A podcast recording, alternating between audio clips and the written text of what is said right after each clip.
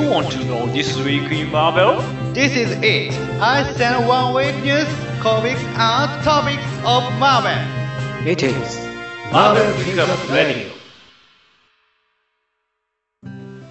1週間のマーベルにくどり気になることをピックアップして話していくマーベルピックアップラジオ第139週目ですさあ今週は熊原さんツインズプールですはーい、どうもではいーす。えー、今週も頑張っていきましょましょいやーそういえば、ね、見直してるときに、うはいあの、YouTube の方で、うんなんか、コメントでアッセン、あの、来週もアッセンブルってついてたのよかったですね。俺、嬉しかあーちょいちょいねたまにつけてくれる方がいるんですよね、う。優しいな、みんな優しいなねありがたい。ですねった。優しいな。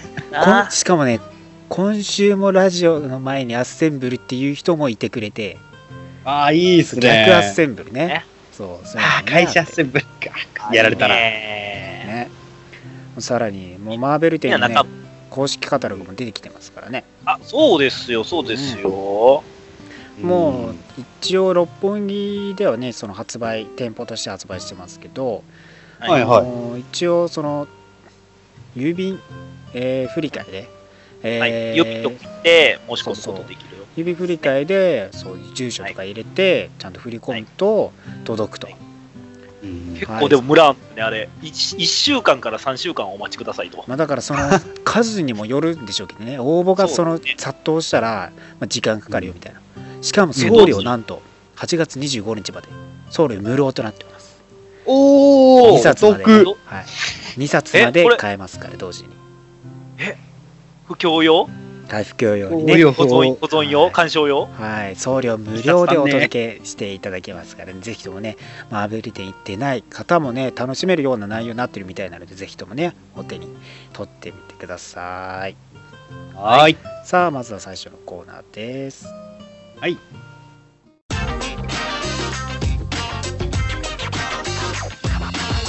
The Beginning is Pick Up News さあ今週のピックアップですまずはですねマーベルレガシーからの正式な全タイトルとストーリータイトルが公開されております。はーい。はい。ねえもういろいろとまあやばそうな内容が出てきてますね。タイトルがなんか不穏なの多くないですかね、今まあ回。まあアメスパとかだったら789号で Fall of パーカーまあパーカーの墜落ですか、はい。パーラがパーカーが落ちてくるんでしょうね。ビルから。そういうことじゃねから。え まあねあの社長の座から降ろされてしまうのかどうかとかね。そうですね。リニュー・ユア・バースのタイトルもちょっと不穏ですよね、そう考えると。8, 年後あ。8 years later ですからね。ということは、あのってことは娘が、成長してあ？スパイダーガールとしてえ？え？食べ頃？あ何を 何だなってないやそうないう目で見てんじゃない。よ またモーランがやってくるの？最低だな。なんでもないです。またモーランがやってきて。エローヌが、エローヌが出たでも確かにもっと成長したもう10代後半とかのねなってきそうですからね。お父さんお母さんどうなってるかとかね、やっぱアストニッシング X メン7号、まあはい。マンコールド X X と呼ばれた男ですよはい。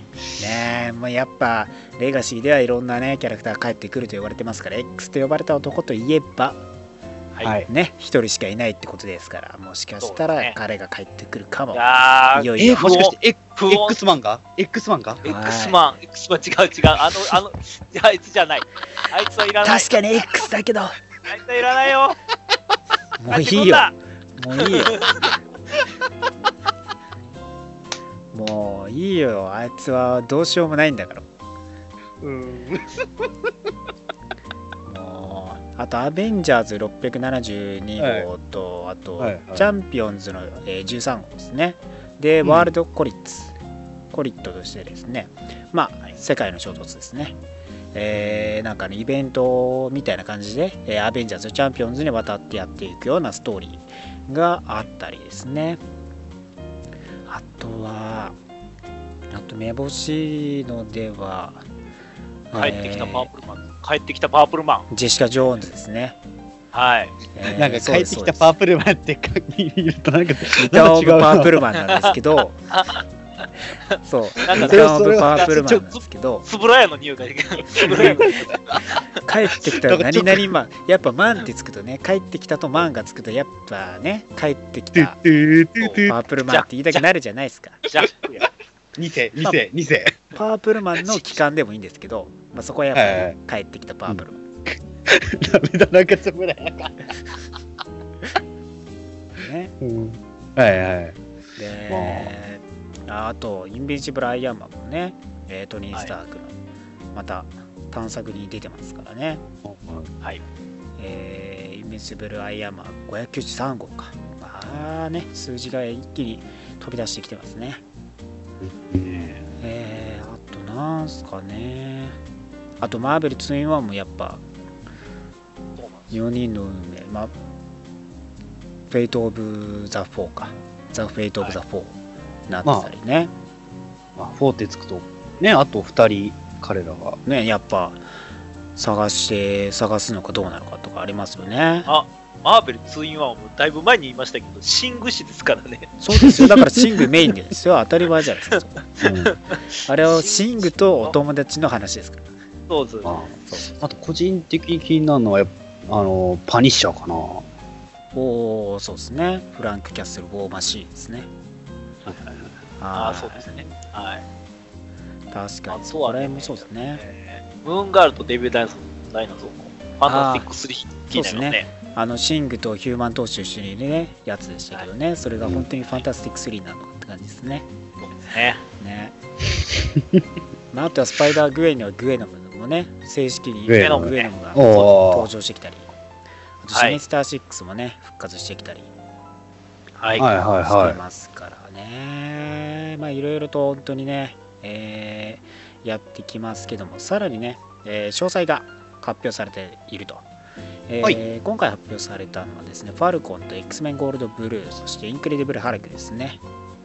の詳細が明かされているわけですね、はいえーサム・ウィルソンはねファルコンに戻ってくる新たなシリーズ、えーファルコンですけどもライターがロドニー・バーンズとアーティストジョシュア・カッサラが務めてですねえーシークレット・エンパイアの Brave New World で初登場しましたパトリオットとの冒険を描いていくと。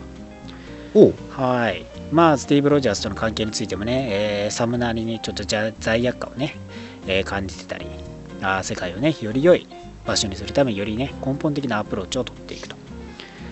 まあ、このファルコンとして馴染みのないしかも敵にブラックハートと戦うことになると。ね一体どんな戦い対処していくのかといったところにも注目という感じですね。魔法はいキャラ相手ですからね。ああ、じゃあ珍しいですね。そうなんですね。ブラックハート、メあのメフィストの息子ですね。うん。ねゲームにも登場し、なぜか一躍有名になってしまった人物そうですね。ね。ねなぜかゲームに登場してね。はいはいはいはい。まあ、そんな感じですね。まあ、あと、X メンゴールドブルーでは、えー、モジョーワールドワイドですね、が、えー開始されまして、えーはいまあ、えー X メンの古典的なストーリーの再訪問するような形となってですね、えー読者読者はモジョーの目を通してそれらを見ることになると。模状視点というんですか？模状視点でのメタ的な部分を強調するような今回ストーリーになっていくものですね。はい。なんかでも、不穏な2人、何人か不穏なやつが映ってますけどね。まあ、あの、文字といえばね、文字ワールドではその自分のね、はい番組を持って、えーやっているって感じだったんですけども、なんと今回は、はい。えー、文字ワールドを飛び越えて、こっちの世界でやってくると。来ちゃい、来ちゃいますか？はい来ちゃいますか。こっちの世界の目を通して X メンたちの戦いをこうアポカリプスとか登場させたり、まあ、フェニダークフェニックス登場させたりっていう形になるのではないかという感じですね。はいまあ、もちろん、モジョの宿敵ロングショットさんもね、再び登場してくる。はい。まあね、彼が、えー X メンには必要だというところですね。必要ですよ。模状が出てきたら、ロングショットは必要ですよ、絶対にね。ね、モジ個人的にあョの、いいのが、あの、ローガンとローガンの息子がね、揃ってるのがいいですね。あ、そうですね。そのオールドマン・ローガンとローガンの息子のね、ジュニアが揃ってますからね。はい。はいあれ、どっちも違うんですけどね、世界。そうそうそうそう。まあ、もうロングショットはね、あの、モジョワールドに反旗を翻してね、えーお。出演者だったんですけどね、そういうところで X メンともね、共闘して戦戦ってた、えー長い歴史もありますから、まあ、そこら辺も、はい。X メンゴールドブルーともにですね13号よりえー開始されていきますので注目してください、はい。はーい。えーそしてアマデウス・チョが主人公の Totally Awesome ハルクから、えーインクレディブル・ハルクにタイトル名が変更されると、まあ、ライターはですね、引き続きグレッグ・パックが務めですね。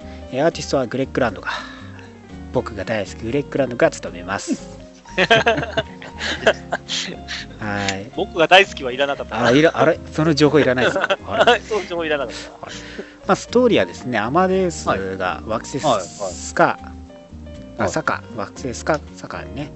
えーお送られですね、プラネットハルクのストーリーを再び訪れていくと。はいまあ、えー似たようなね、えー体験をアマデウスがした場合、彼はどんな反応で何を学んでいくのか、このバナーとの違いが描かれていくような感じですね。はいち。ょ What if 的な感じ？まあ、What if っていうか、まあ、キャラ、その本人自体が違うんで、まあ、まあまあ。うんまあアマデウスが、えーサッカーに降り立つんですけど、まあ、降り立つ場所は、えー荒廃した、まあ、戦争での反対側、えーハルクたちが訪れたのとは反対側のレッドキングの支配していた領土外での話になっていくという感じですね。はい、まあ惑星なんでねそれなりにでかいですからその反対側でのストーリーになっていくと。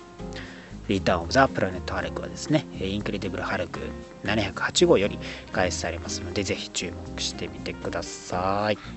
はーい。はい。えーそして映画スパイダーマンホームカミングのジャパンプレミアでトム・ホランドがは日本初来日します。ついに。ついに彼が来てしまいます。8月7日にですね、行われる映画スパイダーマンホームカミングのジャパンプレミアに参加するため主演のね、トム・ホランドが初来日と。まあ、初来日については、やっぱすごくエキサイティングだよ。はい日。本ねずっと行きたかったんだ今まで経験したことがない日本の文化を経験できるなんて最高に嬉しいよとコメントしたみたいですねはい。いやあのなんですかね。あの、一応応募はしました。当たるといいな。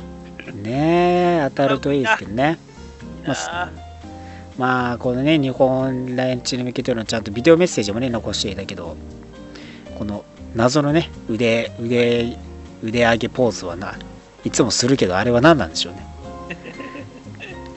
まあ、なんなんですかね。あのちょちょっとこうなんだろう180度いかないけど100度くらいに腕を上げるあの仕草は何なんでしょうかね。まあね。はい。まあここでいよいよ日本初来日してくるトム・ホランド君がねもうはい。大盛り上がり、もういろんなこの映画「スパイダーマンホームカミング」のキャンペーンやってますからね。あの、はい。飛ばすと組んでバスにねホームカミング映画のラベル貼ったりとか。やってましたね。うん。ねいろいろ本当にキャンペーンやってますからね。噂ではファーストキッチンともねコラボって外れなしのプレゼント企画があったりとかそれみたいですからね。本当いろんなところで金かけとるな。やっぱ、かけとるわ。やっぱ日本にとってスパイスパイダーマンっていうのはね、かけ手とるな段存在ですからね。かかっとるわ。いろんなことしてますからもうね。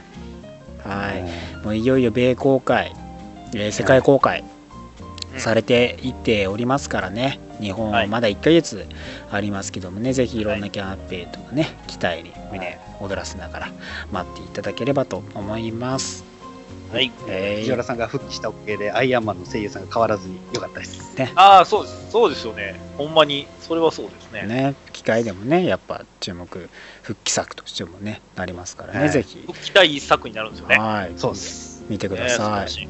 そう吹き替え用のはね試写会もありますからぜひ応募してくださいはい。はーい。はい、ということで今週のピックアップニュースは以上になりますはい。はい。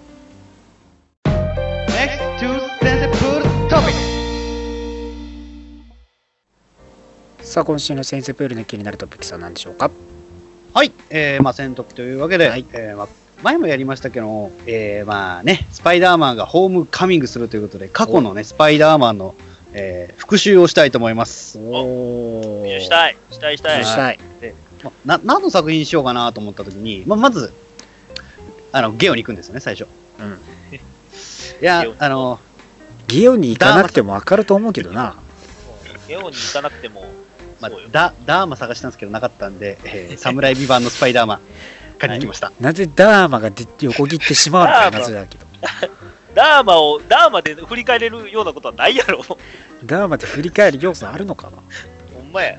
あれ、かっこいいポーズ。かっこいいポーズ。な夏だわはい、というわけでね。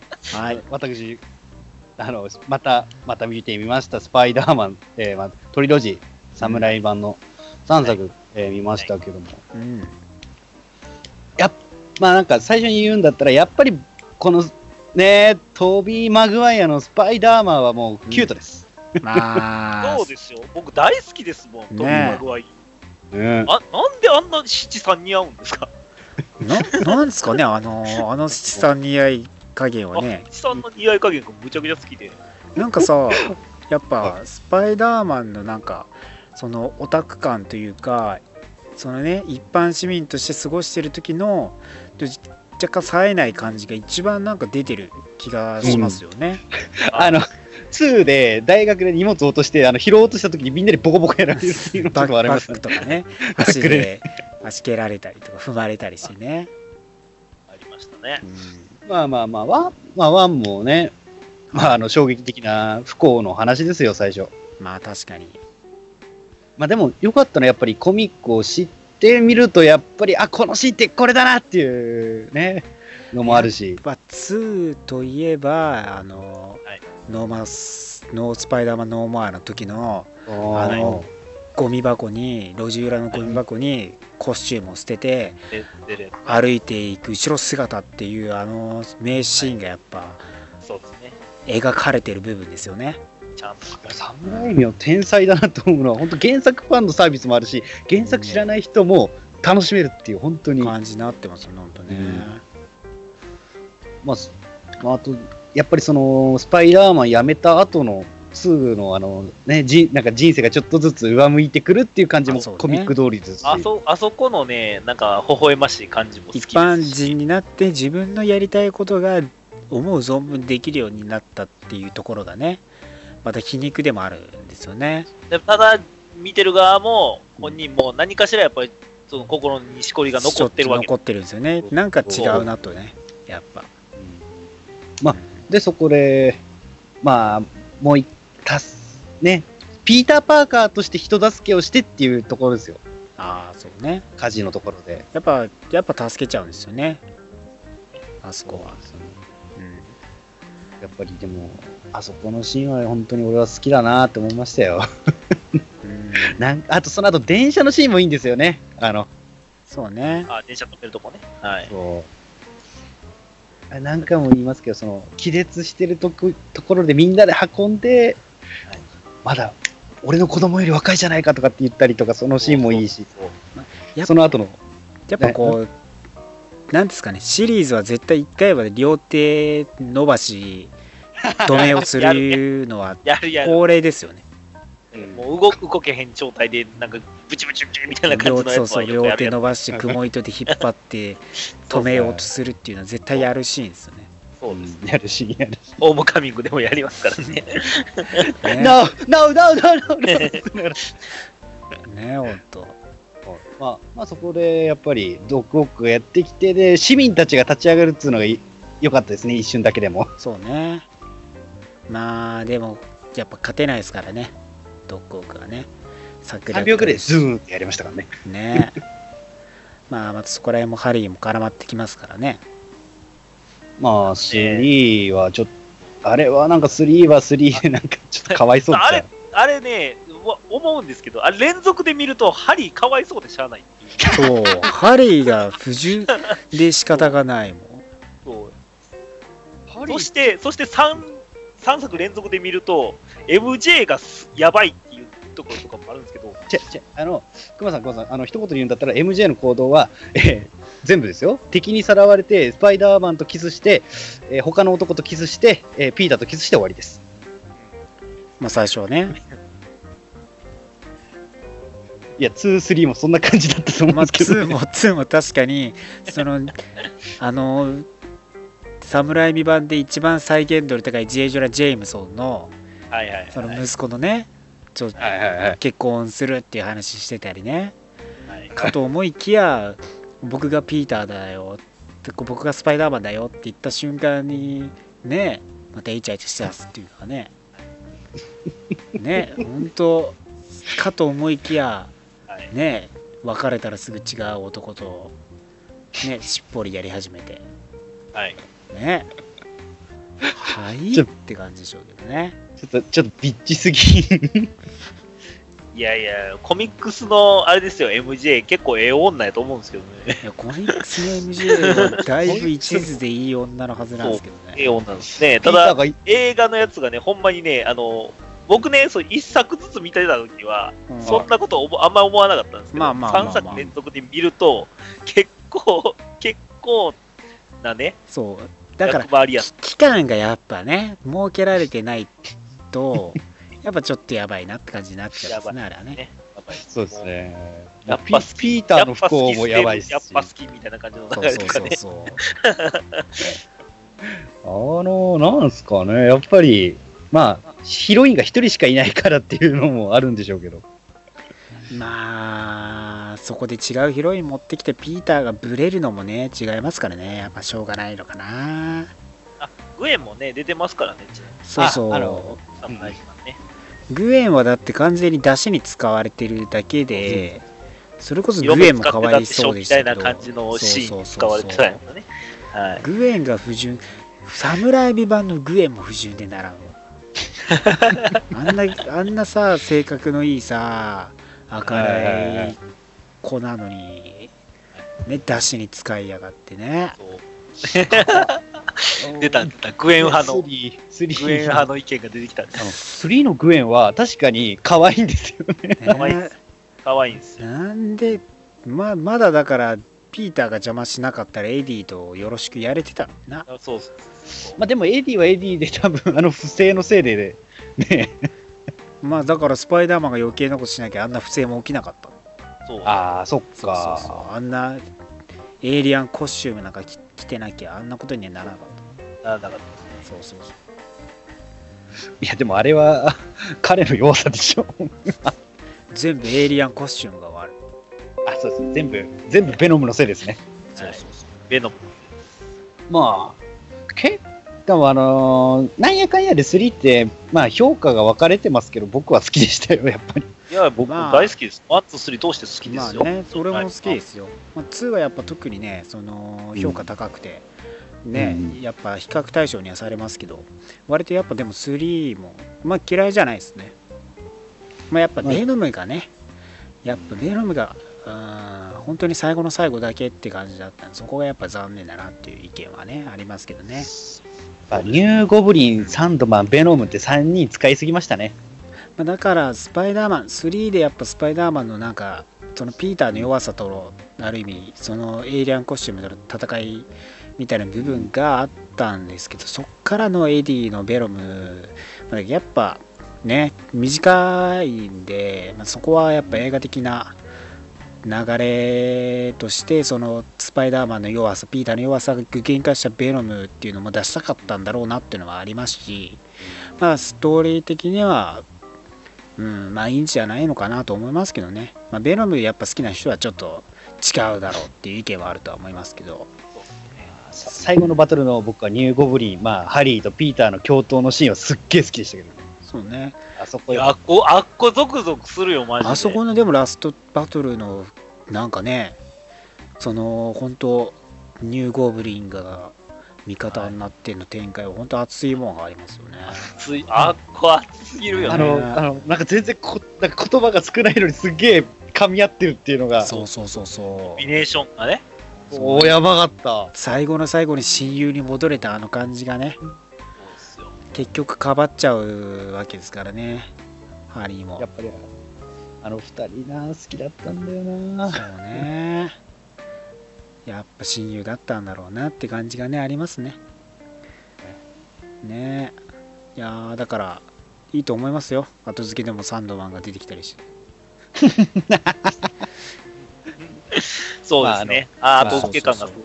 3はやっぱピーターの弱さっていう部分に、自分自身との戦いっていう面で通してみれば別にそんなに盛り込み要素盛り込みすぎとかではないんですけどねはだからキャラ別にそんなにねそうそう。キャラクターとか若干こうね多くなっちゃってるからっていうのはあるとは思うんですけど。はい。い。ただ、あのーこの最後に言いたいのが、キャッチコピーのところで僕はすごいグッときたのが、はい。えー3のキャッチコピーの一つで、はい。2002年、彼は運命を受け止め、2004年、運命に苦悩し、うん。2007年、決意する、きつあ決意する、たとえ自分を傷つけようともっていう、ああそうねキャッチフレーズはもう、スパイダーマン1、2、3全部表したキャッチフレーズだと思いますね。そうねそれは確かにそうですねああだから4をねぜひとも作ってほしかったんですけどもねそそのシリーズずっと続いてほしかった。ねやめちゃいましたからね、まあ仕方がないカート・コナーズ博士がどどうなったのか、ちょっとだけでも教えてほしいな。ね片片腕コナーズがねシンビオートのかけらを持っててそこでカーネージ誕生、はい。誰かにね奪われて誕生してもおかしくなかったわけですからね。そうです。ねやっぱリザードも登場させるっていう話になってましたからね。そこら辺がどうなってたのかっていうのがありますからね。まあ誰か大富豪がねとんでもない金額で侍名を雇ってね書かせてやらせればいいと思います。はい。あ、石油を頼む石油を 石油を。誰誰かがスポンサーになってくださいはい。はい。くださいね。はいということで今週もためになる話ありがとうございましたはい。Next to Comic Review. さあそれでは今週のリーフレビューですはーい。えはい、えー今週もね来ておりますけどもシークレットエンパイアの隊員ですね、はいえー今週から今回から、えー退院しますアベンジャーズ9号ですねお。はい「Where is Soul」と、まあ、ジェーン・フォスター・ソーどこ行っちゃったのっていう疑問はありますよね。そうですね。はい。まあ、シークレットエンパイアの本編内では、えームジョルニアがね、えー落とされ、キャップの策略によってね、ムジョルニアが落とされ、このジェーン・フォスターがどっかに飛ばされてしまったと。はい。で、ソーの反ムジョルニアをね、えー落とされたまま置かれている状況なわけ。で、じゃあ、そのジェーン・フォスターはどこに？っていう話になってくるわけですね。はい。まあ、謎のね、えー次元、まあ、謎の場所に、えー送られてしまいまして、えーそこからね、ニョロなんか沼というか泥というか、ニョロニョロニョロってね、出てくる。なんでしょうね。泥泥だらけになっね、てね。泥だらけって、うん あんた、あんた誰だってね、エリアにね、言われて、私は神。確かに。確かに。田舎者っぽい。あんた誰だって、私は神ってね。で、みんなで、そこの沼みたいなのから助け出して、助けてくる。はい。情けないやつが。そうなんですよ、うんハンマーを探さないと私のハンマーどこ？っていう感じになるわけですよ。はい。でもハンマーないと戻っちゃうもう戻っちゃって戻っちゃったらもうやばいですからね、はい。もうがんの女性がん患者のね女性の姿に戻ったらもうどうにもできなくなっちゃって、もう、もう、はい、死ぬ、死ぬ寸前ですからね。そうなん。ですよ。まだ層の状態をね保てているんで今のうちはハンマー探さないとっていうわけですよ、まあ、このエリアもねあの知らない場所に来ちゃっててよく知らないっていう感じなんですよねはい。はい、でまあシークレットエンパイアの時にムジョルに落とされて飛ばされてきたというところでまあこのね田舎者の、えーおっさんですかねにはい。ご飯もらったりしてよくわからないご飯なんですよ、これねよ。くわかんない気持ち悪いご飯なんですけどまあ食ってね一ゼリーのおじやみたいな感じですよね。そうなんです。えー。そんなの食って大丈夫なの？う んって言いながら食べて。で寝てやり寝たりしてね。でまあ一応出かける。その出かけてね、えー探索しないといけないですからね。はい。でまあテレポートできる装置がねあるんでそれを探しに行く過程になるわけですね。はい。まあ嵐になったりね。で変なもんこのおっさんもね変なモンスターに襲われててこっちに飛んできちゃって。ね。また変なお昼のランチに変なね。あの食べ物を食べさせられてそう吐きうこえーのシーン、むっちゃ面白いんですよ。とんでもない吐き方してますから。ねそう。ほんまにね、ほんまに漫画というかね、4コマ的な感じの吐き方してるんですよ。小さい滝ができてますかそうですね。らうわーって。滝行ですかんな出るぐらいの感じ。ね。嵐を越え山を越えてねえー、変なモンスターと戦ってもう洞窟に来たらね洞窟に来てでしかもそこで雷がだって雷でその男のエイリアンが撃たれるっていう時に素手で掴むっていう。さすが神。さすが。雷神。はい。ね。素手でやり返しますか。ら投げ返しますか。らでまあヨドと呼ばれるね変ななんか魔法使いみたいなおっさんがね現れてそこでそいつが実はそのモンスター化してねいたと。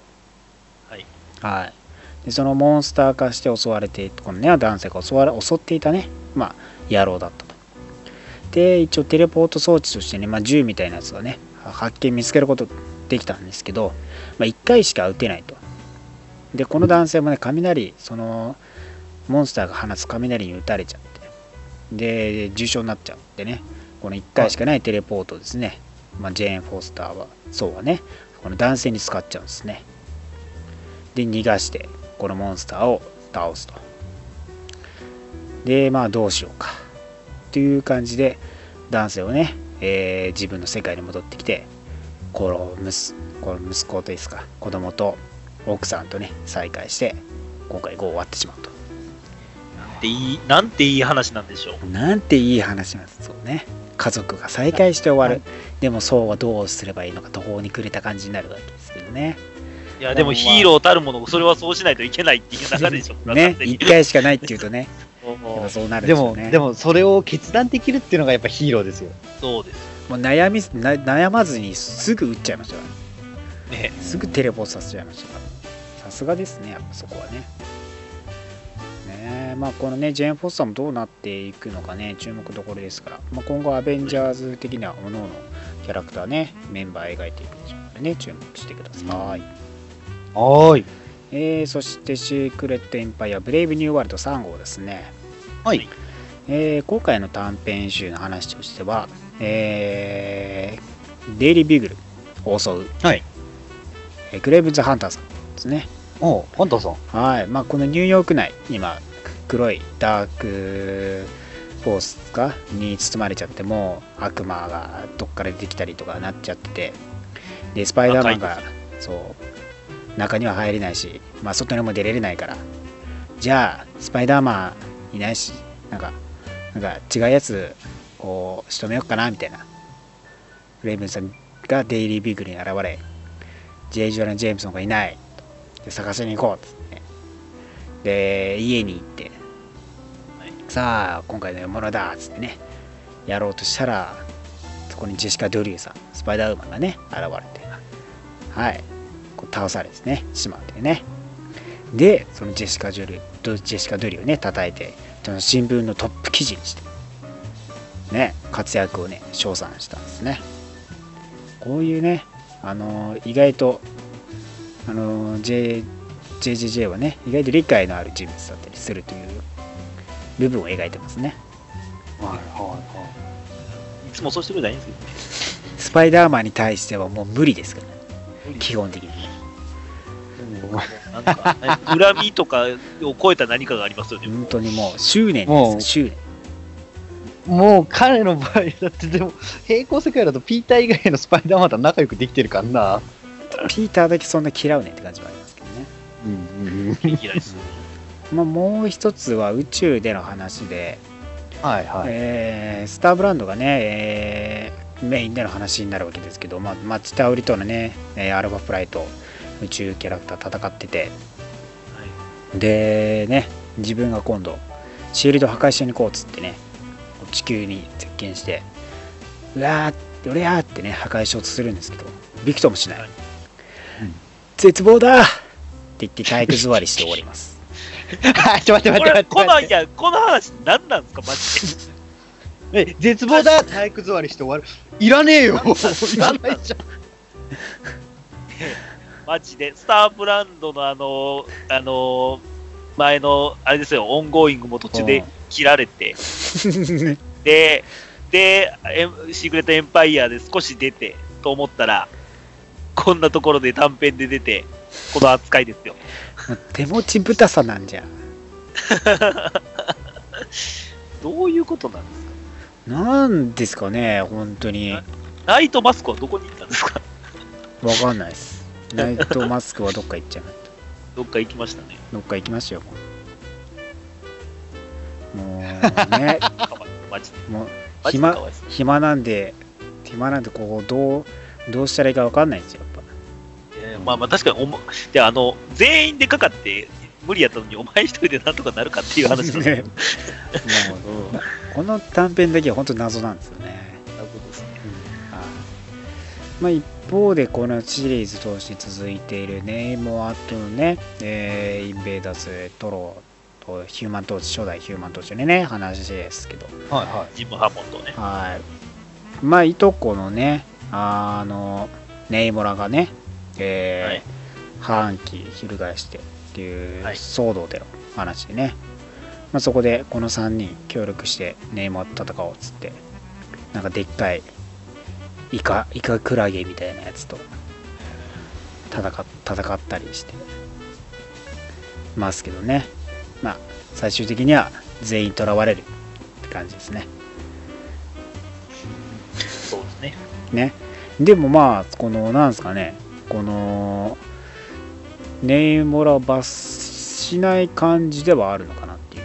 まだネイモラのそのね考えがまだ明確には答え出してない、うん。まだなんです。わからない感じなんで今後この展開どうなっていくのかなっていう感じではありますね山さんとまあ、どのストーリー見ても大概のネームはってなんか何考えてるかよくわからないやつですよネイモラね。ってほんとね コロコロ考え変えるんで。コロコロ変える、ほんまに。ネーモンさんねあのあの人ヴィラン寄りっちゃヴィラン寄りだしヒーロー寄りっちゃヒーロー寄りだし。そう。まあ、ただそこが彼の面白いところ。そうなんですよね。結局だからどっちに来るのかなっていうね部分でもこうやっぱ気になってくるんですけどねイルミナティの頃のネーモンさん頼りがいあったんやけどな。ああまあねそのうーん情勢を見てるんでね彼は基本ね。王王としての情勢見てる感があるんでね。そこら辺はどうなるかって感じですね。でも、やってること、ドクター・ドゥームに似てるんですけど。まあまあまあやっぱ一国の王ってそんなもんなんじゃないですか 確かに。確かに。一国の王ってそんなもんかも。あ分かった。あいい面が多いやつと悪い面がちょっと多いやつと違いか。確かにそうかも。なるほど。分かりやすい。そうですね。で、さらにね、えーシークレットエンパイアの単位、X メンゴールドですね。はい。7号も単位してきてまして、はい。えーまあ、セントラルパークで、なんと、マグニートが暴れているよっていう未来が、うん話がある中、現在っていう、現在野球中って感じなんですけど、いや野球中？はい。そうです。普及してますかはい、もうコロッサス傷だらけで、らね。はい。ねえ、もう、ラスプーチンなんでそんな傷だらけやねんっていうぐらい、ねえ、この、この、なんつうか、歴戦の勇者が、そうですね。顔から体から傷だらけですけど。ね、まあ、えー一方でね、あのーこのナイトクローラーとななんとレイチェルさんが、チューしてイチャイチャしてるんですね。お前らいつの間にっていう感じなんですけど。はいかななぜかナイトクローラーとね、はいプレステージをね、なんか、はいまあ、レイチェルグレイがイチャイチャしてる。ね。急急に恋愛関係。になんか多くない ?X メンそういうの多くない？突然ね。まあ、まあなカートはいい子だからわかるけど。あんまりこの振り回さないであげてほしいね。どうせすぐ別れるんだよ、この野郎。そんなことないや やめてあげて、やめてあげてよ。やめてあげてよ。そ。んなことない。ちょっとだけでも夢でも見せてやんなよ。まあこのね、えーニューヨークですからセントラルパークですから、はいまあ黒にね、はい。えー黒い力に覆われてしまいでドクター・ストレンジからね情報で、まあ、覆われている中でね、まあ、どう X メンが対処するのかと思いきや、えー一人の女性ミュータントまあえー学生さんが死亡していると。まあ、まそんあのー本当初登場ぐらいのね、えー女子生徒なんですけどが死亡額には X と銃弾が撃たれて。ででまあこのねで何者かが侵入して、まあ、殺している人物がいると。それがまあエクスキューショナーなんですけどね。はい。まあ、えー一方で、まあ、ローガンとストームはですね、まあ、別の場所、えーにいてそのあのなんこのエイリアン、まあ、あのブラザーフット X メンゴールドの最初に出てきた、まあ、エイリアンいたじゃないですか。謎の。あのクリーバスってやつなんですけどそれに似たようななんかね、えーキャラクターたちも出てきててまあ悪魔と悪魔とも対処してるんですけどもそこら辺関係してくんのかなっていう示唆が出てきたりねしてるんですよね。まあこのクリーバスがもしかしたらなんか重要なキャラになるのかっていうのがあってでこのエクスキューショナーもこのクリーバスを囚われてたんですけど X メンに。そこから脱出させてでまあなんかしようとしている感じなんですね。もしかしたら重要キャラなのかもしれないですね、まあ、言語話してる言語がね全く分かんないんでどうしようもないんですけどね。で他にもね、えー生徒が殺されている中また生徒が襲われるっていう感じなんですけどね。そんな中なんだっけこの目目玉だらけのアイボーイか。アイボーイが襲われてはい一つ目をくりくり取られたのかな。はい。なんかしてやばい状況でそこにキティさんが現れでそいつをね倒そうと、えーメンバー頑張ってるんですけどコロッサスさんが変身する前に銃弾を撃たれてっうわていうところで終わりですね。やば。頭に銃弾撃て撃たれて、まあ、どうせどうせそこから多分変身してたでしょそうですね。多分ね。うん大丈夫でしたですね、多分。うでどうせ死なないってトップ記事でしょトップページそれでしょ、はい。変身してました危ない間に合ってたみたいな感じで終わりでしょうけどね。寸前で変身したみたいな。そうそうそうまあそんな感じでね X メンもね、えーシークレットエンパイアの裏側で活躍が描かれておりますんでねぜひ注目してください。おーい。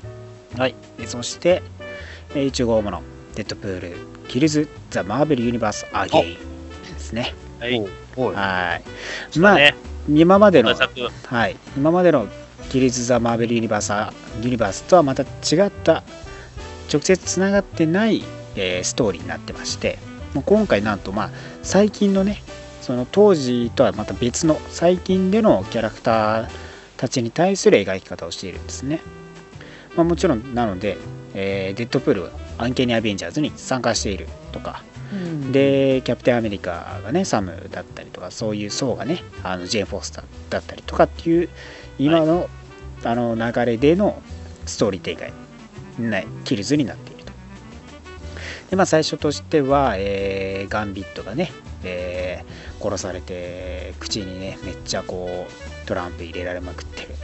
死んでるっていう はい。のが発覚してそこにねある人物たちが訪れていると。で一方でアンケニー・アベンジャーズはモードックエイムとね戦って対処しているわけですけどもそんな途中ではい。モードックが、えー何か発するんですね。デッドブルに言葉を。ね。その行動なんでしょうねその言葉を発して行動で多分起動してしまったんでしょうね。デッドブルが止まってしまうんですね。はい。はい、でそしてねその後モードックをロケランでぶっ放して、はい。でまあ彼の中のビジョンとしてはいろんなね敵たちと戦って殺しているわけですけどもはい。現実ではその相手はアンキャニー・アベンジャーズさんと、そうです。はい、シナプスがね生き残って頭がどうにかしてしまったのかっていう感じでね多分最後は彼女も殺されてであろうとはい、でそのね、えー殺されていた、えー現場にやってきたのがジェシカ・ジョーンズ・ケーブルケイト・ビショップパニッシャーミスティー・ナイトムーンナイトたちのねキャラクターが、まあ、彼を追って操作しているような感じになってるわけですね。かなり強いメンバーですけどね。メンツ的にはね、そのストリートというか探偵というかね、そういう面が強い、えー追うという意味では右に出ないキャラクターですね。はい。まあそのね、い現実と、まあその頭の中での描写がやっぱかなり違ってる感じでね、シールドからキャップからね、キャプテンアメリカ、キャプテンマーベルとかね、こうね、話してるけど、実際は何も音が出てないテレビだったりとかね、いう感じで、やっぱやばい、頭いっちゃってるぜって感じになっちゃって、まあ、洗脳、はい、洗脳されている状況なんですけどもね。はい。ねえーそこでね、神々たち集まってきたと思ったら、ね、ゴーゴンの頭で全員石にして、はい神系キャラクター全員石にして殺すっていうね。一瞬、一瞬で一全部。瞬で。ロキソウハーキュリスバルキリーヒッポヒッポリタ。えー、とかあとゾウさん。ガガネーシャね。ガネーシャが、インドのゾウさん。はい、そうインドのそうですよ。そうもうねもう全員一瞬で終わらして。はい。ちょっと雑じゃない？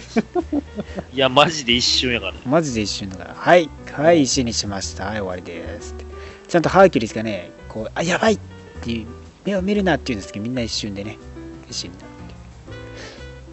いうまあそんな中でねデッドプールが潜んでいた場所にや、えーねさっきの探偵軍団たちがやってくるわけです。けどそうそうね。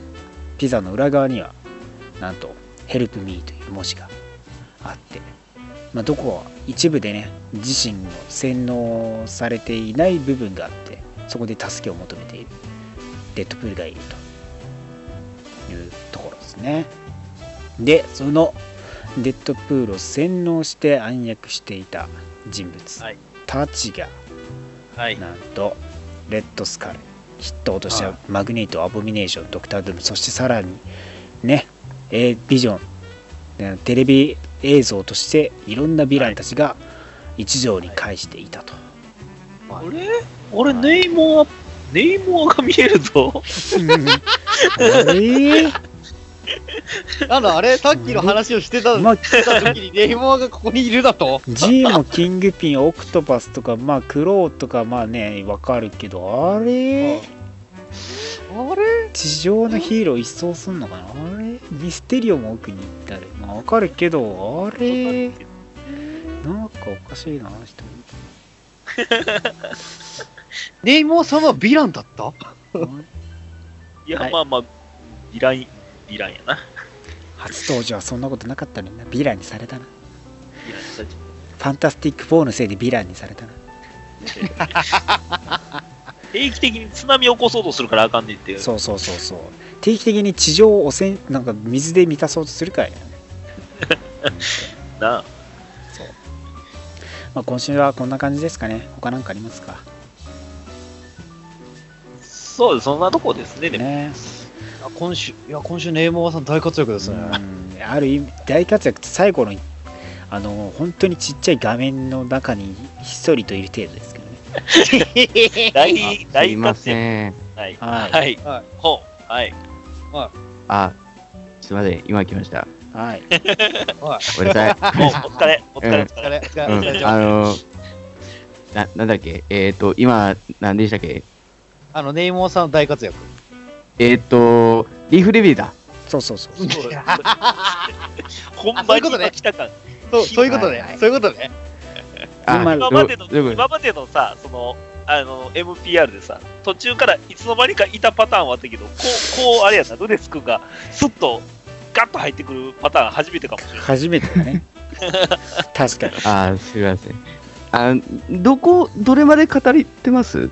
話してます。もう今週の話は終わはいっていました。あーじゃあ、えっ、と、とりあえずその、オリュニュールバリの方で、なんかあの、ローラとギャビーが宇宙行ったっていうとこだけは、ああなるほどね。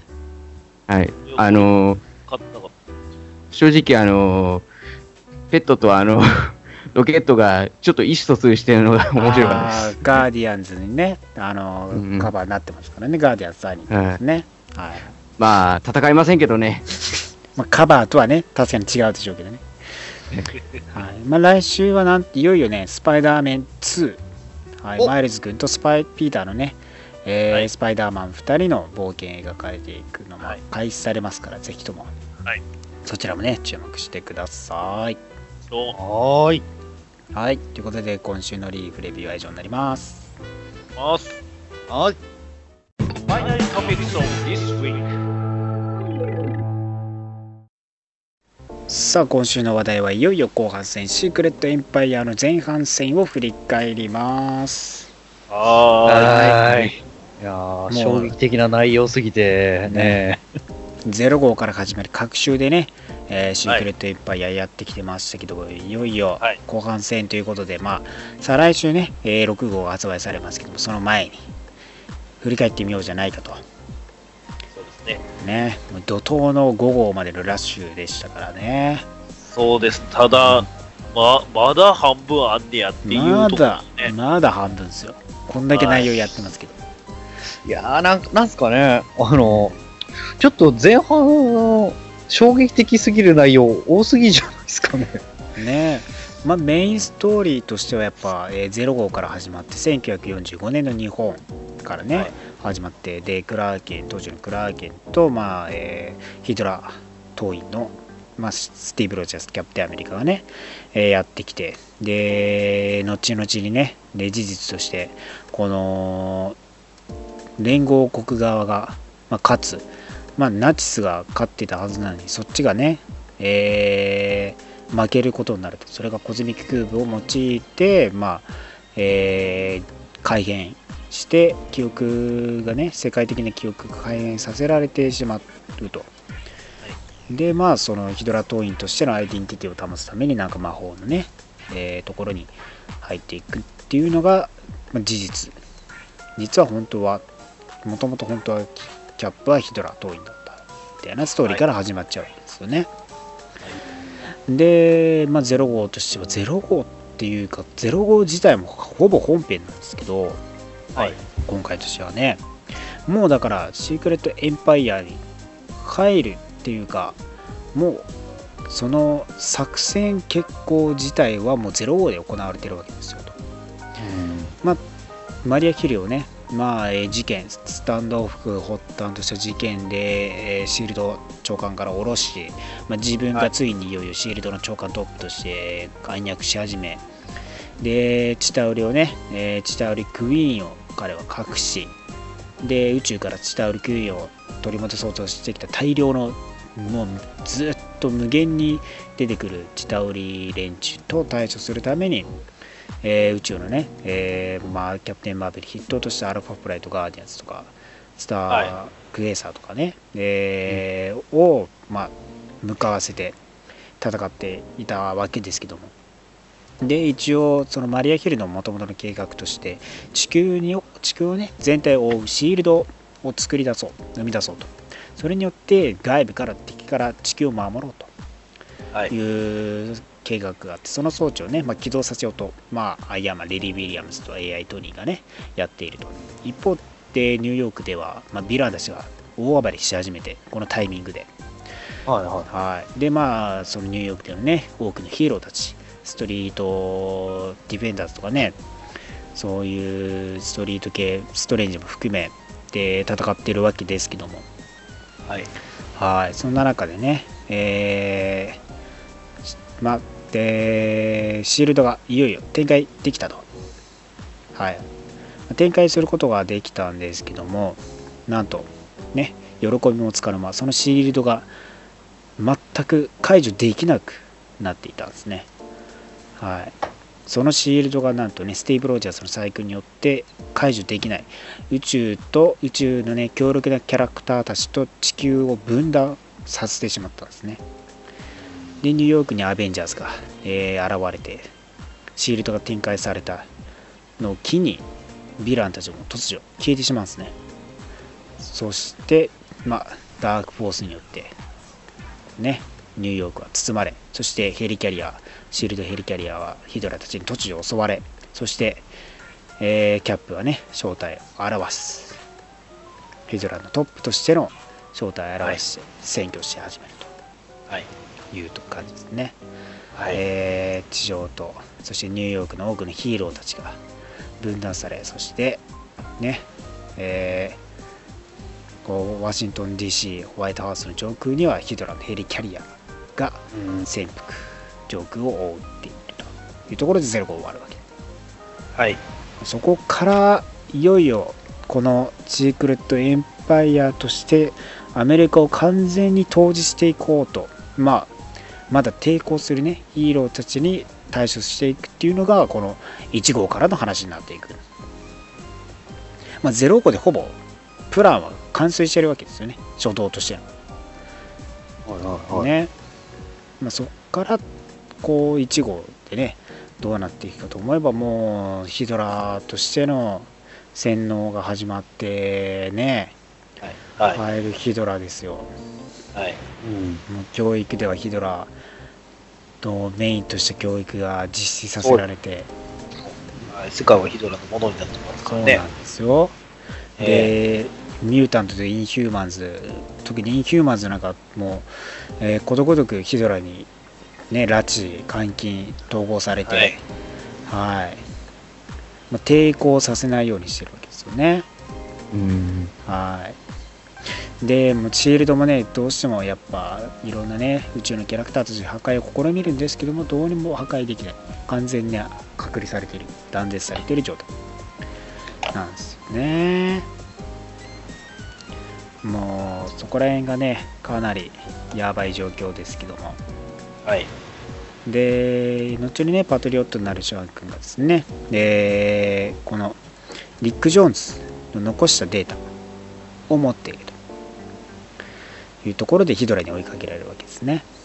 はい。はい。でまあチャンピオンたちとかね。まあそのニューヨークの外にねいたヒーローたちが助けて。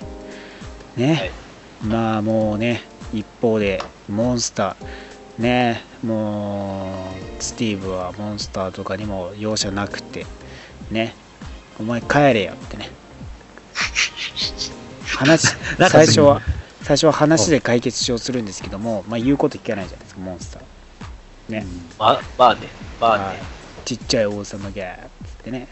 俺がお前の言うこと聞くかみたいな感じですよね。アベンジャーズアッセンブルでフルボッコにしてボッコボコにしてもう容赦なく殺すっていう感じですか。はい。ね。そのメンツがまたねスーペリア・オクトパスとかバタースクマスター・アントマンブラックアンとかデッドプールスカーレット・ウィッチビジョンアマージ・ソーですからね。ねえもうそういう洗脳から始まってってでいろんなキャラクターたちを使ってヒドラのトップとしていろいろ戦う中やっぱレジスタンスとしてね一部のヒーローたちはまあ地下に潜ってるんですけども、まあ、そのリック・ジョーンズ自体もね囚われていたわけですけども情報を明かさない、まあコズミック・キューブのねかけらを欲しいわけですね。えースティーブは、まあ、この全てコズミック・キューブの力によってやっぱりそのスティーブ・ロジャースは記憶を取り戻してまあ変えられたと思っていた記憶は実は本物に戻されたみたいな話になりコズミックキューブの力でまた変えられる可能性があるということでねやっぱ集めて重要なアイテムになっていると、そこが多分一番、あれですね、衝撃的な事実というか。そうなんですよね。でだからそこを変えさせないっていう意味でもやっぱスティーブ自身もコズミックキューブのかけらを求めててリック・ジョーンズにね話してほしいんですけども、まあ、リックは話さない、もちろん。与えない。ね。っていうところでリック・ジョーンズはね、えーそのかけらのありかヒントとなるような場所をねまあ、えー提供していたと情報として。でヒーローたちはそれを追っていくと。でまあヒドラ側もね、えー一応情報としてはねいろんな場所から得てますから。リック・ジョーンズとしては銃殺刑で殺されてしまうですね、まあ、このリック・ジョーンズはやっぱスティーブ・ロージャースキャプテンアメリカのサイドキックとしてバッキーとかもね一時期やったりしてまあハルクの良き理解者としてねハルクにスピあのバナにね救われてでハルク化する原因にもなった人物ですけどもいろいろとアベンジャーズにも関わりが深い歴史の長いキャラクターだったんですけどもこういう殺され方をしてしまうというところがやっぱ1号での衝撃展開でしたよね。そうですよね。まあ最後ラスベガス、えーヒーローたちをねかくまう、えーラスベガスをね、まあ、このヒドラヘリキャリアで大量虐殺というシーンで終わってますから。まあそこがまたやりきれない部分なんですよね。それの被害がもう何万何十万何百万とか言ったか何十万とかかなっていう死亡率になってしまってるんでね。うん。そこでも本当に大量の殺人になっているわけで。でニューヨークシティも本当暗い暗くなって明かりがない状態で悪魔たちもはびこるような状況になってヒーローたちがね一応対処しているわけですけど。クロークさんがねたまにこう明かりをつけてニューヨーク中を照らしているんですけどそれも一日中ね、えできるわけでもないし。まあキングピンがねブロックとあの薬を提供する代わりにね忠誠を誓えとやってきたりとかね、まあ、ニューヨーク内での各々の動きもあったりするわけですけどね、まあ、外部ではやっぱブラック、えーブラックウィドウとねホークアイとの、えー意見が割れてしまうんですね。あのーまあオークワイクリントとト AI トニーはキャップをね、コズミックキューブのかけらを集めて、コズミックキューブの力を使って戻そうと、スティーブ自身、するわけですけど、まあ、ブラックウィドウ・ナターシャは、まあ、彼はそんなこと望まらず、から彼を殺そうと、スティーブを暗殺しようとね、動いている状況なんですね。で、まあ、このコズミックキューブのかけらを集めて、というところでね、えーアンダーグラウンドと呼ばれるホークアイ、クリントや AI トニーがね、えーチームを組んで移動していくと。で、ナターシャは若いキャラクターだしね、チャンピオンズを、まあ、率いるわけですね。で、まあ、2号の最後としては、なんと、最後に、場所はわからないんですがね、謎の場所で、第二次世界大戦でね、軍服を着たスティーブ・ロジャース、その人が現れるという展開で終わってるわけですから。はい。このここからが謎ですよね。このスティーブ・ロジャースも一体何なのかわからない。そうてかこれが多分最大、その、最終的に、このいつが何者かっていうところが問題なんですよ。まだ問題になってきてるわけですよね。まあ、家に帰りたいっていうところで、その場この場所もまあ謎なんですけども、どこにいるのか、はい。どんな世界なのかはまだ明かされていないはい。ね。まあ、ガーディアンズ、スターロードはね、えー宇宙のね、宇宙人たちに助けを求めるんですけども、えー誰も協力してくれない。地球がね、隔離されてるならええやないかと。僕ね、でもね、ないんでしょうね。もう最終的に、まあ、スティーブをぶっ殺して、あの悪くない時のスティーブをお取り寄せした方が一番早いうん。まあそこら辺はどうなるのかわからないですけどね、マーベル・レガシーではスティーブ・ロジャースはっていう感じですからね。ねまあどうなるかですよな、本当に。まあ、一方、ニューヨークではね、あのーブーメランが、えー協力はい。してもらって、えーこのナターシャとのね、情報をはい、得ようとしたりして、で、チャンピオンズをまた鍛えようとして、っていう流れがありますね。で、一応、このワカンダとアトランティスにあるっていうのは分かってて、アトランティスに、まあ、ヒドラとバロンチームを筆頭として向かわせるんですけども、まあ、なくて、ネイマーもいなくて、で、そのワカンダ自身も攻撃しても全然ブラックパンサーに退けられてなかなかこう思うようにいってないという感じですよね。で、まあもう一つ持ってるのが、あの、ピムトロン。はいピム。とウルトロンが合体してるやつだったとはい。感じですよね。で、まあ最後、ね、なんと、ヒドラ党員として、えー雇われているのがパニッシャーだったとはい。いう展開ですね。いや、そこですよね。ど、なんでそうなってるのかも、ね、ね。っていうところもありますもんね。パニッシャーとしてはスティーブロ元に絶対君臨してしまうのかっていう感じいや、でも、パニッシャー式の考え方でも絶対そっちに行かないじゃないですか。まあそうね大量虐殺したり平気でねそのしてはいますからね。もしかしたら重要になるかもね。しれないですね後々にね。まあ、その伏線がどういうふうに回収されるかっていうのも楽しみですし。ね。でまあえー、4号ですか。では、えー一応またバトリックとかなんかヴィランたちに襲われたこの謎のスティーブ・ロジャースに、まあ、バッキーとサムっぽい人物が助けに入ってきて一応3人で一緒に行動するという感じですよね。でこの号においてはやっぱウルトロンの部分ですよね。そのアンダーグラウンド AI トニー人で率いるチームと、まあ、スティーブ・ロジャースヒドラヒドラのアベンジャーズが一応相対するわけですね、まあ、ピムトロンのところでコズミックキューブのかけらを求めてこの2チーム戦う中まあ、囚われピムトロンに囚われてしまいね。このアベンジャーズメンバーで縁のないタスクマスターとブラックアントをほっぽり出され 残ったメンバーで食事会だっつってね、はい。食事を。はい、みんなで楽しい食事会でしたね。はい。アベンジャーズメンバーで食事しましょう。お昔の話。にね、花を咲かせ。る。花咲かせ。いや、同窓会って楽しいもんですね。ねいいよね。アベンジャーズっていいよね。なんだトニー俺をバカにしてるのか。完全なる精神いっちゃってる人なんだよな。君をみ君を認めないと言い始めたとこいつ。なんでやんのか？っつってね。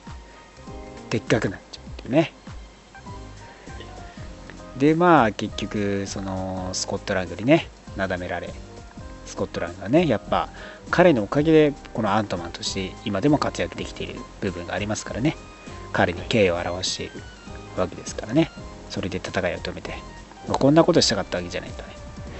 みんなで楽しく食事会したかったんだつってね。さあ食事会再開っつってね。コズミックキューブのかけらがスコットランドに与えられると。ね。はでまあウルトロンさんね。あのピムトロンさん。あのこうね元気に送り出していくと。みんなを。また会おうね。いってらっしゃい。いってらっしゃい。いい旅を。グッドラックまあ、まあ一つのね、えーかけらは一応そのアンダーグラウンド側ヒーロー側にね渡っているというところだったんですけどもなんとここスティーブ・ロジャースが戻ってきたところでネイモアさんが、なんとはい彼の前に現れてコズミックキューブを献上するとはい。いうところで、さらにねこうかけらは全て我々のものになるとなぜならば彼らの中アンダーグラウンドの中に裏切り者がいるというシーンで終わるわけですよね。はいこれはな、まさかの人物だったな。まあそこのね話で、まあ、ラスト今ねラストの5号になってはい。きて、でナターシャ・ブラックウィドウさんがヒドラに囚われてて、まあ、それをねなんとヒドラマダム・ヒドラが、えー裏切ったバイパーですね。バイパーが裏切っていたと。でまあ謎の老人もですねチャンピオンズナターシャ・ブラックウィドウをね助けようとして謎の人物謎のね老人まあ助けてくれっていう老人を遭遇してこの人物が一体誰？なのかという謎もありそしてまあそのまた謎のねスティーブ・ロジャースと仲良しの2人組での旅の中あるわけですけどもねその和気あいあいとするシーンがありはい。ワカンダではね、えーアンダーグラウンドが訪れて、まあ、ヒーローたちが訪れて、まあ、コズミックキューブのねかけらくれるっしょと思ったら完全拒否されるっていうくれない。なんでやねんって感じですけどね、まあ、全部集めてこいやみたいななまあ流れで、まあ、おのおのね、えーコズミックキューブのかけらを求めているわけですけども、そこでね、えーまあ、ゴーゴンとかね、えーやったりして、まあ、シャンチーと出会うんですけども、シャンチーもコズミックキューブのかけら持ってなくて、まあ、エマさんに持っていかれたと。いうところなんですね。でなかなか思うように集まってないと。で、ワシントン DC にまたムジョルニアがね、置かれていて、ビーストにね、えー脅迫するわけですね、ミュータントたちがいるところで、コズミックキューブをね、かけらを渡さなければ、ね、そこのムジョルニア使って滅ぼすという感じでね、こう脅しをかけると。まあ、その一方で、アベンジャーズ、ヒドラのね、アベンジャーズ、なぜ、こう、この各ね、キャラクターたちが参加しているかっていうところでは、こう、悪魔がね、スカーレット・ウィッチには宿られて、こう、力はね、それは100%は出せないけれども、体が乗っ取られて操られていたりとか、で、ビジョンにはナノマシンが組み、アーニムゾラのね、ナノマシンが組み込まれて、操られていたりとか、で、アンワージー・ソーはね、エジェン・フォスターを助け出すためにも、ヒドラのスティーブ・ロジャース、まあ、まだね、無重力には持ち上げることができたスティーブを信じて彼に協力していると。はい。まあやっぱね、でもヒドラのね、行いにおいては、やっぱ100%こう、信用というか、信頼を置いていないというところで、オーディンね、こう、行為、捧げている部分ではありますね、祈りを。はい。で、いよいよね、このヒーローたち戻ってきて、基地に戻ってくるわけですけども、まあ、そこでね、えー、ヒドラ、ヘリキャリアが訪れちゃうんですね、その基地に。はい。はい。そこで破壊が行われるわけですけども、まだ、はいまあヘリキャリアの攻撃くらいじゃ耐えられると。でも、まあ裏切り者によってね、この情報がもたらされていると。はい。で、まあ、謎のスティーブ・ロジャース一行のところで、まあ、藁にかけられて、ね、仲間たちが倒られ、そしてスティーブ自身もね、えー釘、釘バットで、釘ボ釘丸太で殴られ、はい。その人物がなんとレッドスカルだったと。なんでもしかしたらここはまた別のね、この世界、死後の世界かなんかなのじゃないかというが有力ですね、やっぱりね。はい、バニシングポイントなのか何なのかみたいなね、ところがあると。で、このね、えーヒドラに情報を流している人物はなんとシールドエージェントだったモッキンバードさんだったということが明かされ、えーそしてこのね最終兵器ヒドラスティーブ・ロジャーその秘密な最終兵器がはい。持ち出されるということでなんとブルース・バナーハルクはい。が再び現れたというところでこの5号が終わってしまうんですね。はい。という、えー本編前半戦でしたけどはい。どうですか？でしょうね、どうなるんでしょうね。いろんなところが絡み合ってますんで。ねえとりあえずは早く来週になってほしいですね。この伏線としては本当多いうん、すぎる部分である。だからどれだけ回収するのかわかんないですけど、そうですね。回収する時間帯ですよね、もまあ後半戦入るんでやっぱね、う。まあ裏切り者に関してはすぐ、割とすぐね、明かされたんであれですけど、まあまだ謎が本当多い。まだ半分はななぜ、ある意なぜこいつ。らは、うんなぜこいつらは、うんスティーブ側についてるのかとか、そうね、ありますよね。なんで、その、かけらを渡したり、渡さなかったりしているのかとか。ね。おのおののキャラクターのね、その思惑とかもありますからね。で、あのスティーブは誰なのかと。そう。だから、ちょっとでも最終巻のやつが公開されて、なんかしらの、まあ、終着地点は見せつつありますよね。なんとなく。あーこれね、あれですよ、コズミックキューブのかけらが最終的に集まった時にね、巨大なフィンファンフーンが出てきて、入会を言え、入会を言えってなるんですよ。帰れあ スピそんなーチの何空飛んじゃう？一人で。そんな、そんなさ、大丈夫だ、コズミックキューブがあるみたいな話やめようや。帰れ。で、あれでしょ？あの、ピーターが言うでしょ。帰れ、ぶっ飛ばされんうちにな、とかって。本当に。それで願い事叶えて元戻るんじゃないんですか？そういう話。まあでも、そういう話しちゃう。でもな、じゃあ、え、じゃあ、まあでも、真面目にな話すると、これが本当にあの、レガシーの前哨戦みたいなことになってるってことですからね。まあやっぱもしかしたらそれこそジェネレーションズとかね、えーまあ、9月？はあ9月、えー10月とかん？89か。にもやってきますからそこら辺にも踏まえる部分もあるでしょうしやっぱレガシーにはい。向けてっていうのもあるでしょうから、うんね。まあ、他にもね単位ものとしても結構いろいろとね、えーしてまして、まあ、オリネガーデンブズ・ギャラクシーアニアル1号が退院した時はまあえーこのねシールドを破壊するためのガーディアンズの冒険でヨンドゥが出てきたりとかね。マンティスさんが久々に出てきたり、ボリューム2映画のねボリューム2のを意識したようなねキャラクター配置だったりしたりまあアメアメスパではスーペリア・オクトパスがいよいよやってきててピーター・パーカーのねパーカー・インダストリーズを取り戻そうと暗躍してピーターが降ろされるんじゃないかと。いう流れがあったり、まあ、アベンジャーズも今回ね話した通り950号で退院してきてて、まあ、ソーザーの話とかもねあったり、えーキャプテンアメリカサム・ウィルソンではやっぱサムのねあのキャプテンアメリカを辞めてしまっているサムなんですけど、まあ、逃がし屋として、まあ、アメリカ国境を越えさせる、えー人物として現れて、まあ、アンダーグラウンドに今参加してるんですけどもね、まあ、E ヒューマンズがミュータントにとっても重要なキャラクターだったり。あとスティーブ・ロジャースもねそのスティーブ・ロジャース個人に絞ったような視点でえー物事が裏シークレット・エンパイアで描ききれていない部分とかもね話されたりしてますし、まあ、チャンピオンズも退院してますけどね、まあ、一応今そのサイクロプスとあのサムは割とバラバラでサムは宇宙で、えー地球には接触できずサイクロプスは X メンで忙しいねみたいな話をしてましたよね、うんうん。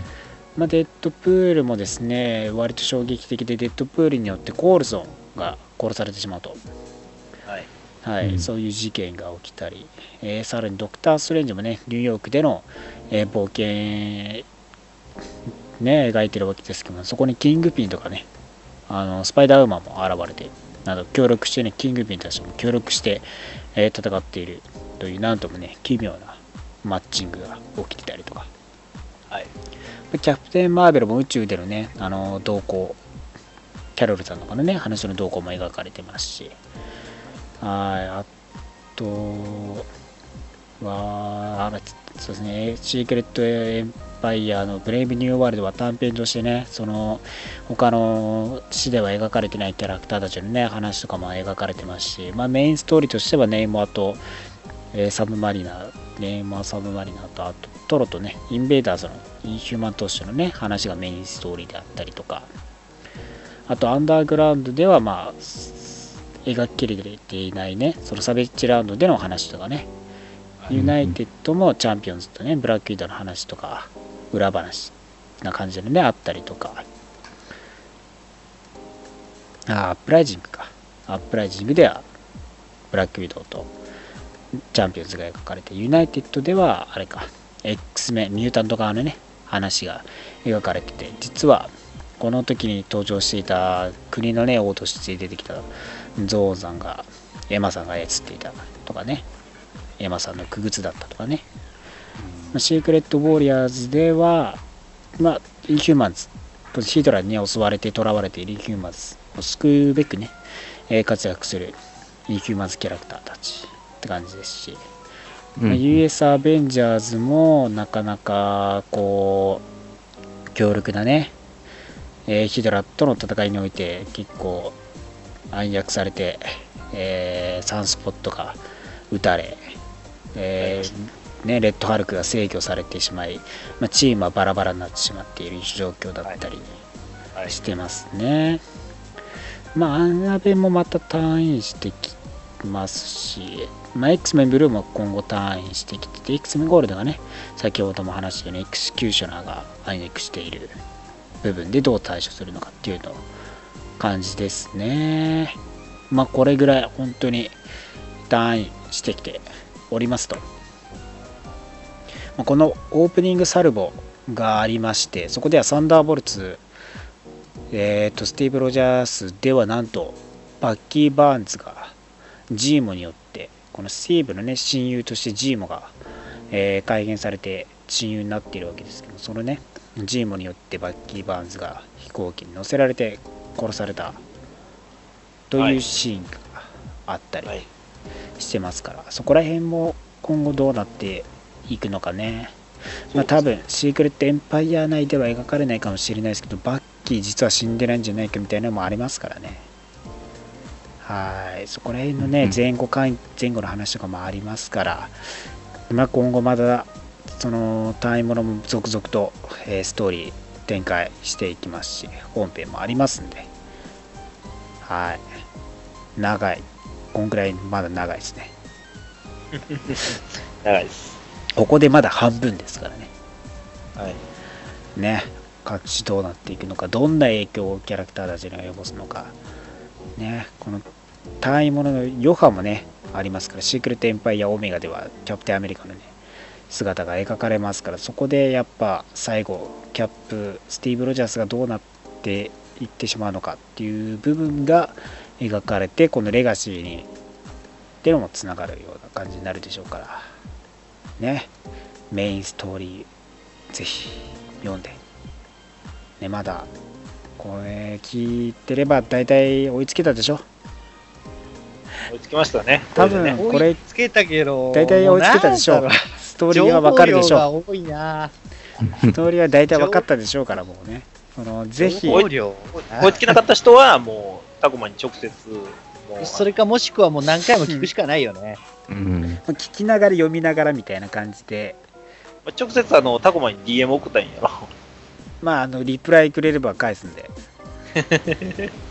ねなんかあれやもわ、文脈的にそんなこともてめえ分からねえのかよ、みたいなことを送りそうで怖いわ。う送らないわ でも、熊さんにだったら送るかも。いや熊さんにジオやっよそれはあんだけラジオやってんのになんでお前分かってんだよ。んに質問されたら送るけど別にそんなし見ず知らずの人に送らんわそんなあ、そうか。全然優しく教えますわ俺が受けてるのをみんなに、こうなんやろ、同じような態度を取るとは限らないってことね。そうそうそれは熊さんが悪い、熊さんが悪い。